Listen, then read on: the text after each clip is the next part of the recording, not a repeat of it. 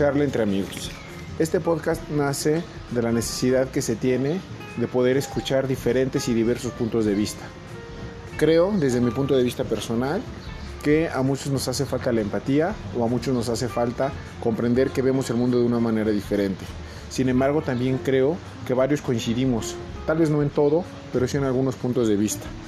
En este podcast estaré grabando las charlas que tengo con mis amigos más cercanos, con los que más confianza tengo, obviamente con su autorización y consentimiento, en la que creo que hacemos pláticas edificantes, creo que tenemos pláticas edificantes. Lo haré de manera orgánica, sin filtros y sin ediciones. Creo que en algún momento tal vez alguna opinión de un amigo o mía le puede sumar a alguien. Y bueno, esa es la finalidad.